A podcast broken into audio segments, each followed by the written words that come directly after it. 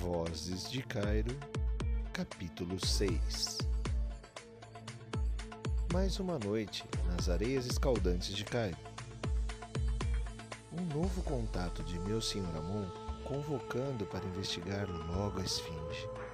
Renier seguiu comigo nessa investigação.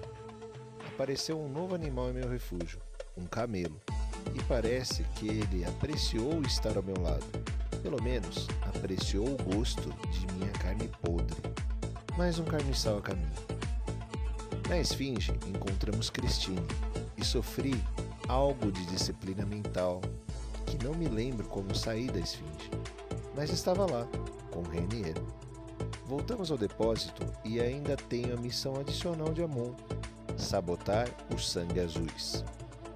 Iniciarei esse processo na próxima noite, na minha zona de conforto e no que o Sr. Amon confia e sabe que não o decepcionarei.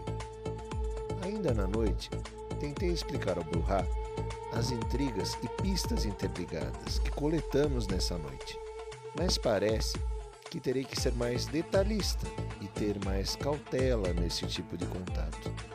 Enfim, mais um fim de noite no depósito. Camelo, Corvo, Bruhá e eu